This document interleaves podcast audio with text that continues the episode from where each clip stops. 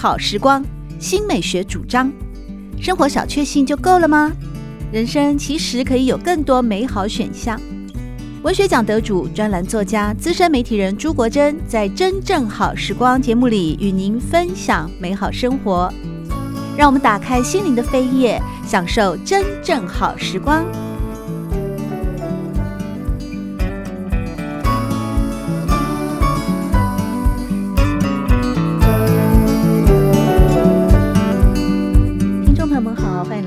正好时光，我是朱国珍。在今天，我们邀请到知名作家，也是中央大学助理教授胡川安，和我们分享的是他的新书《权衡孙子兵法》，教你乱世中的生存之道。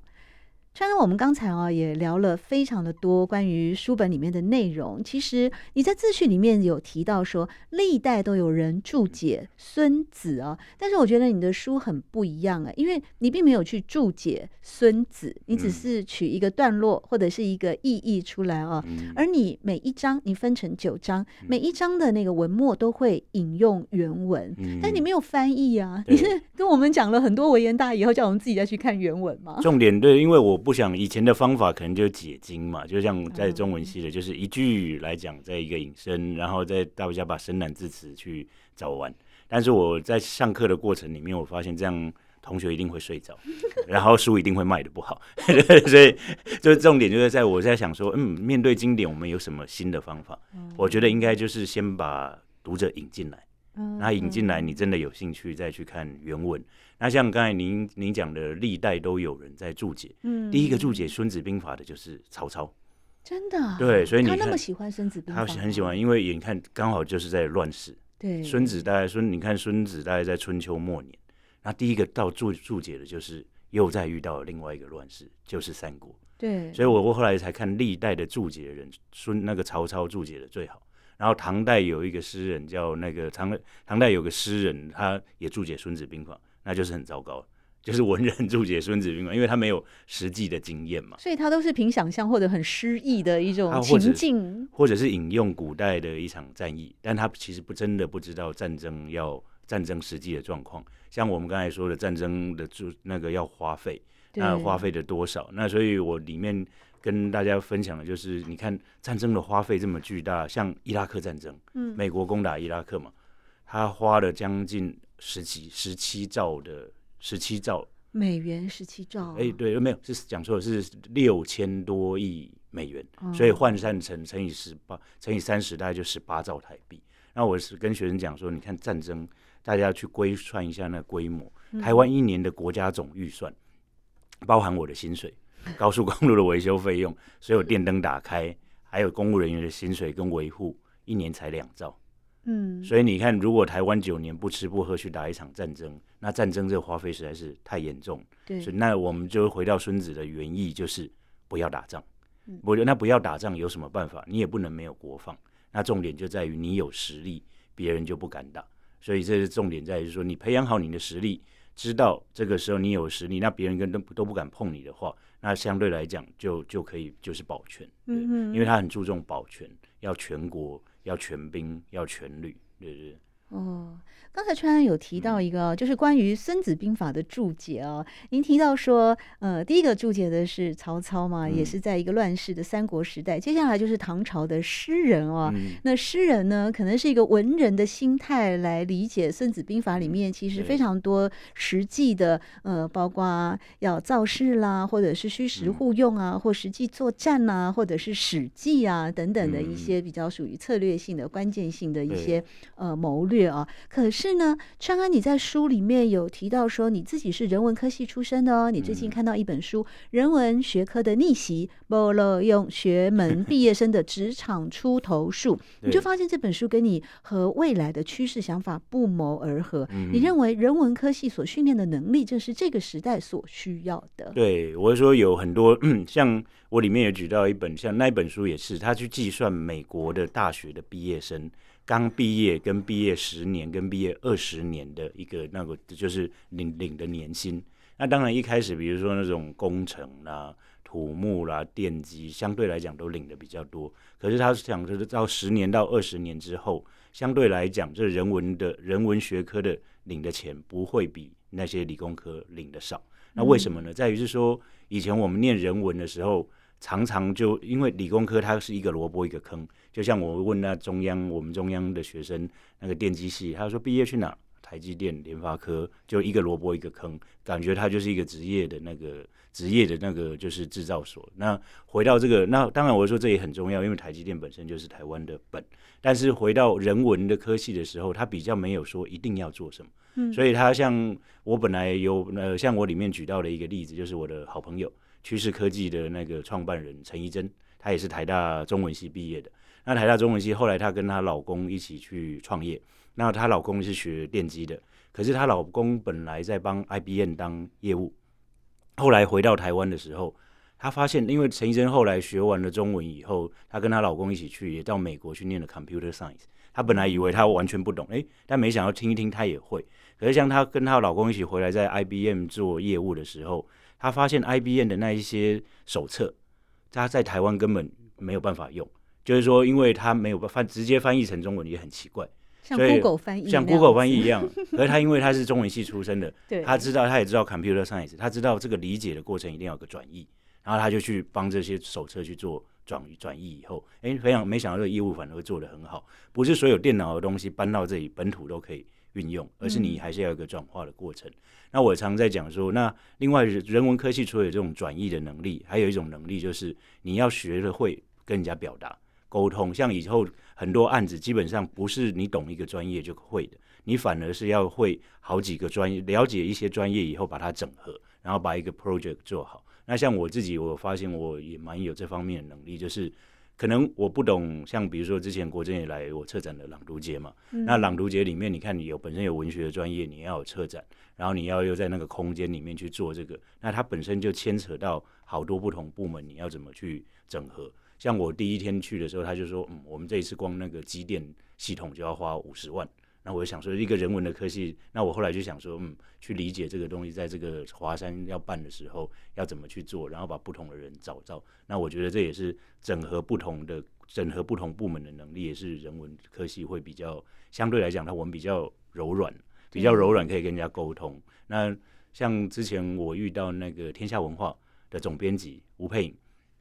他也是我们中央中文系的毕业生，然后他说啊，我告诉你，我们中文系出来的就是我们完全没有预期，所以当那个老板丢一本管理的书给你，你今天回去就把它啃完，就读书，就因为他完全不懂。那今天老板丢一本那个数理方面，说明天要出那个相关的那个要著作，像费曼也是天下文化出，他就把它啃完以后，再把它重新去学习，是因为他就说他本来进去的时候就在想说，我以前好像什么专业都没学过。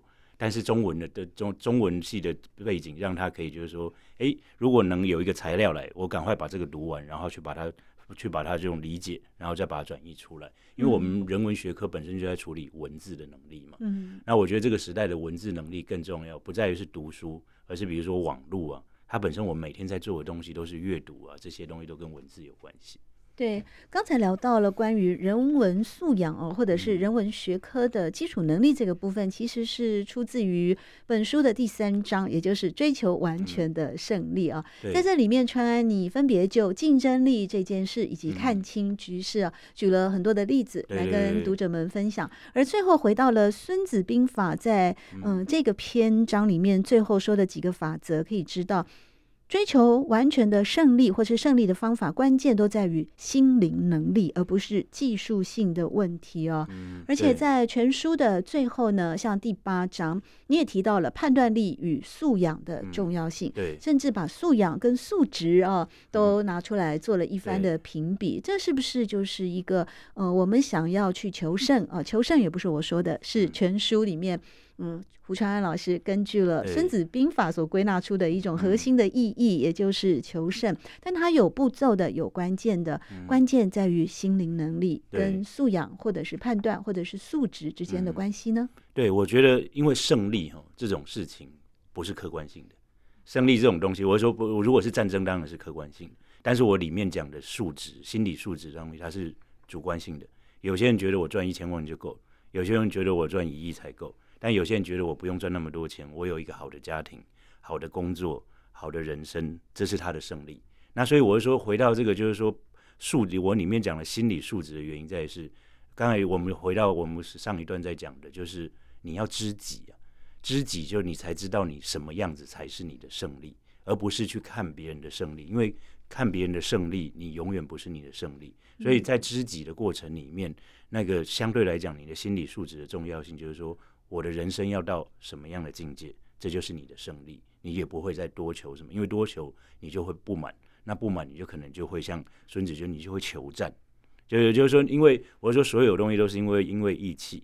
那像刚才您您讲的，就是第三章，比如说上兵伐谋嘛，讲竞争力。那伐谋当然就是竞争力的一个核心。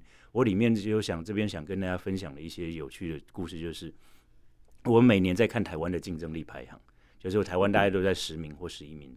那二零一六是香港，那现在二零二一的时候是第一名是新加坡。那我们当然知道，香港现在被新加坡把香港就是这个占据了第一名。但我常跟学生讲，你们不一定要去看那个第一名，你们要一直看那个一直在榜上的是哪些国家。你看的是亚洲竞争力世界竞争力、全球竞争力？世界竞争力，对对，世界竞争力。那我是说，你看全球里面，基本上北欧国家跟加拿大全部以十名，他们每年都有。丹麦、挪威、瑞典、加拿大都在里面，为什么？因为我跟他们讲说，在台湾你不会感受到冬天再冷哦，你也没有像老师真的在加拿大东部住过冷，零平均均温零下二十度，那个暖气如果坏掉，你是会会会想会想杀人的。对 对对，然后我就说像，所以瑞典因为在那个环境里面，他们到二零二五年全国可以不使用一滴石油，他们就烧他们国家的垃圾。所以那我在讲竞争力是什么？竞争力就是你不要去想别人已经在想的事情。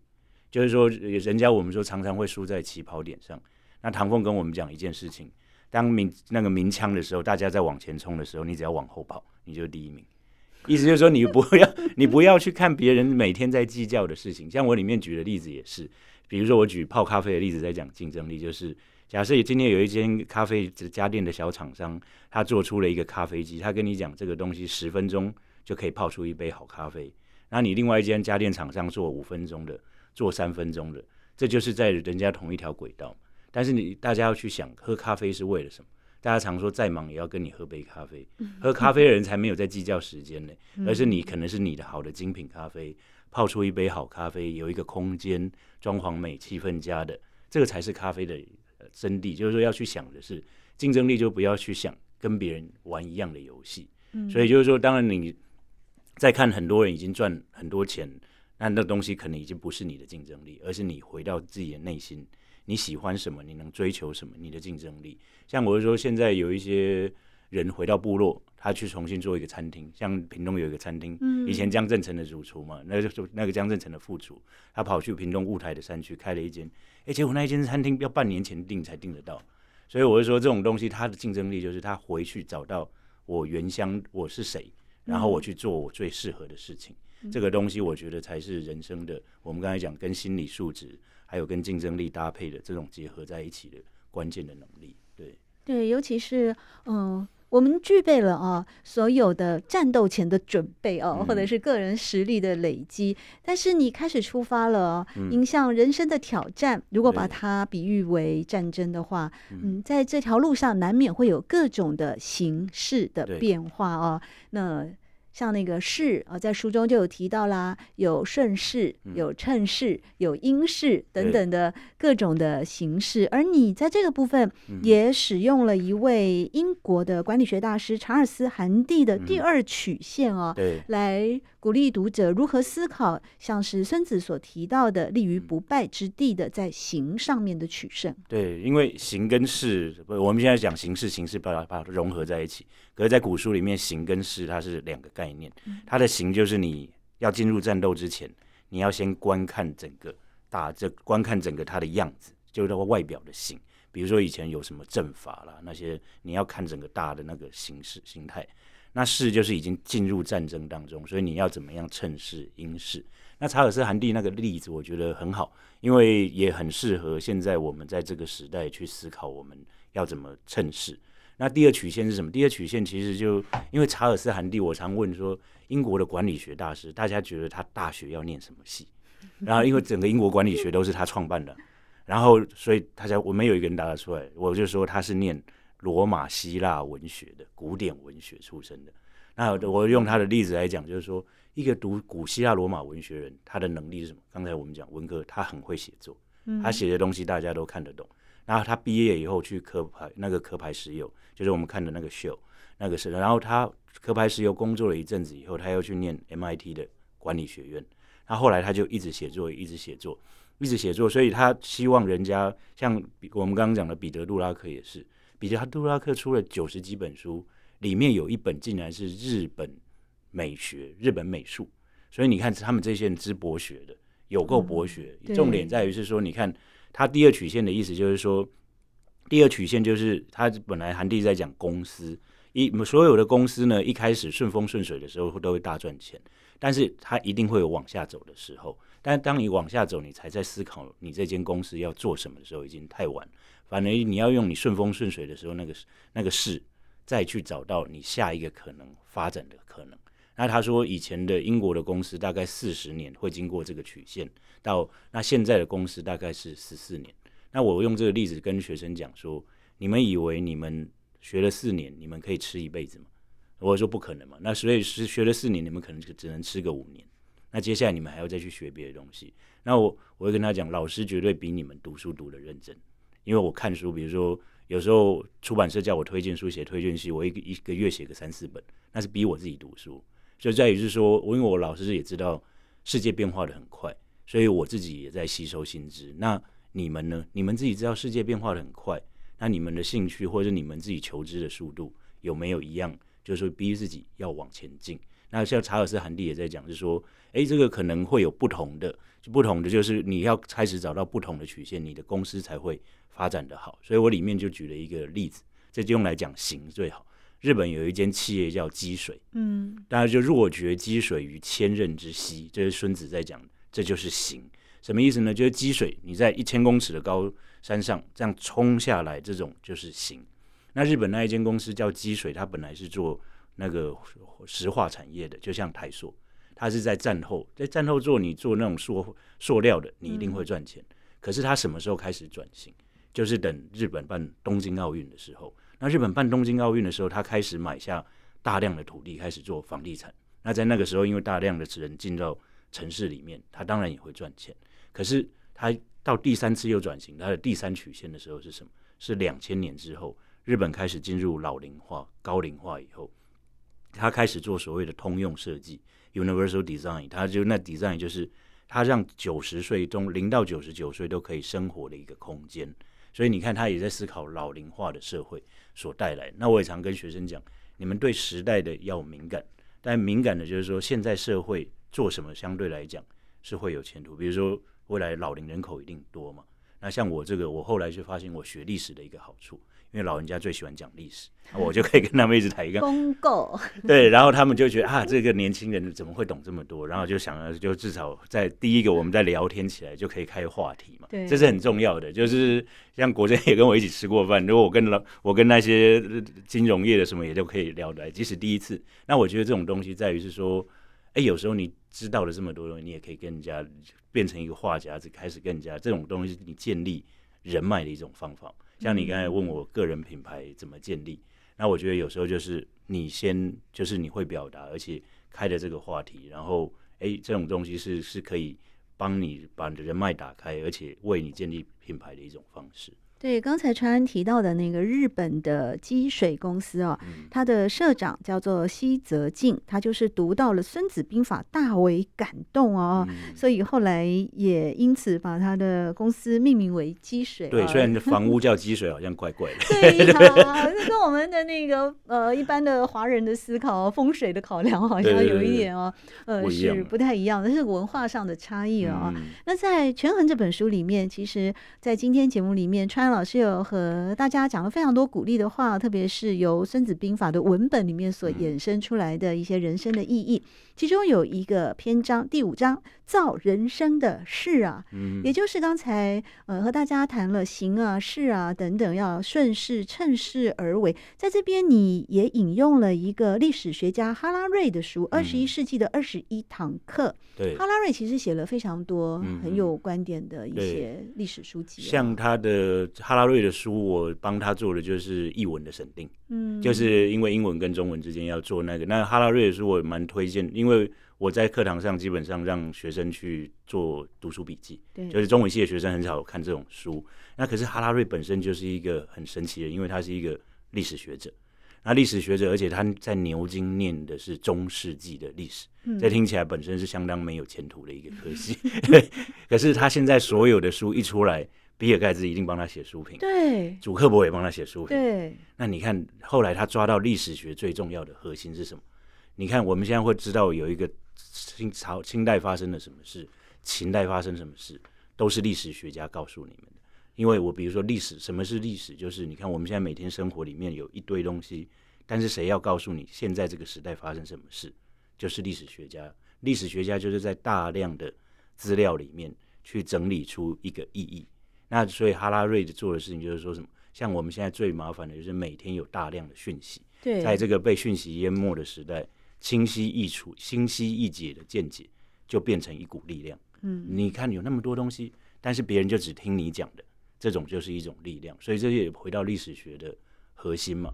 那我哈拉瑞在讲里面的一个二十一世纪的二十一堂课里面，他有一部有一章在讲工作，他说工作。以现在我是跟学生讲，他说两千年到二零四零跟二零五零年的时候，有大概百分之四十到四十五的工作会消失。以我们现在的工作状况，那我跟学生讲，你看你们都是两千年出生的，因为我教大学生嘛，那大概到你们四十岁、五十岁的时候，这些工作就不在。但有些人会焦虑，我说老师也觉得还好，因为就表示有百分之四十的工作会创造出来。嗯，所以我们在想什么工作会被取代？我说像会计。因为会计这种东西可以很迅速的被取代，那医师，我才问学生，医师跟护理师、护士谁会被取代比较多？其实是医师，因为像现在很多那种达文西手术、外科手术，它都用电脑。那以后的医师要跟大家说什么？像以后可能用大数据，有百分之九十五的，就是如果这个病，这个大数据告诉你有百分之九十五死亡的几率，医师如果跟你讲。啊，你完蛋了，你只剩百分之五的几率。那可是人从来不是这样，人是什么？潘朵拉盒子里面剩下的最后一个就是希望。嗯，你有百分之一，你也会去努力。那以后的医师反而要变成鼓励你的爱心医师。那以后这个工，以后很多工作会跟什么有关？因为有那么多人失业，那就跟联谊的工作有关，跟社交的工作有关。因为大家就是组一起在一起在一起找寻意义。所以为什么现在这种心灵的课那么多，能量的课这么多？你说我我跟他们讲说，你要找到一个趋势，那这就是你们中文系的，这就是我们中文系的意义啊。我们如果写了一个东西让大家感动，对，让大家可以知道，哎，我们不会再那么害怕未来，那可能就是这个时代我们用笔写作的人，在宣达理念的人，这个时代反而会更红，而不在于你去做机械性的工作，因为机械性的工作它一定会被取代。在书里面有提到说，嗯、呃，《孙子兵法》里面有一个理解军心的方式啊、哦，而且也有讲到善于用兵的人会避开敌人的锐气，故三军可夺气，将军可夺心啊。所以，如何排除不利的条件，转变成为有利的优势？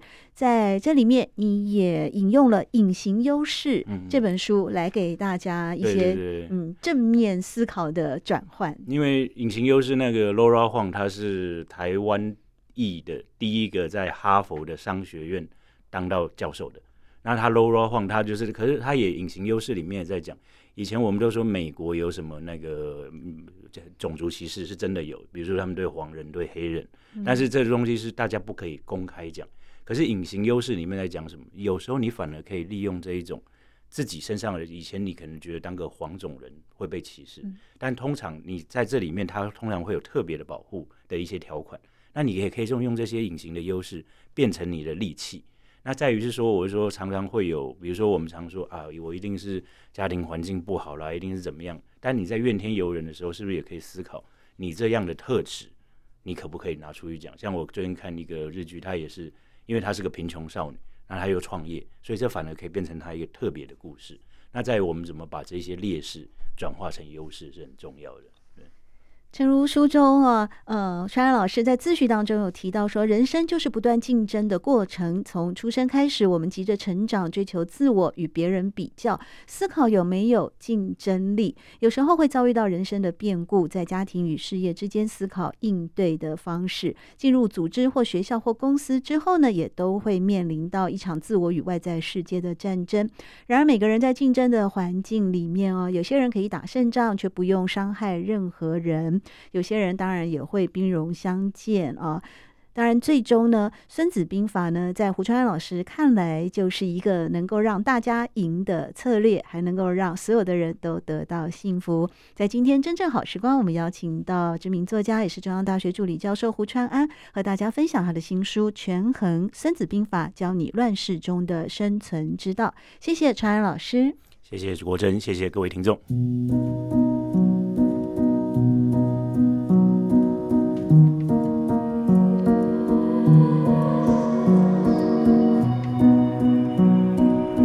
好时光，每个星期六早上八点钟到九点钟，在汉声广播电台全国联播网播出。节目在广播频道播出之后，也会上传到汉声广播电台的官网。在官网当中，您可以在经典回放的单元里搜寻“真正好时光”，随时收听到国珍为各位制作的精彩内容。喜欢朱国珍制作主持的《真正好时光》，欢迎您订阅、分享或留言。随时保持互动，一起共享美好生活。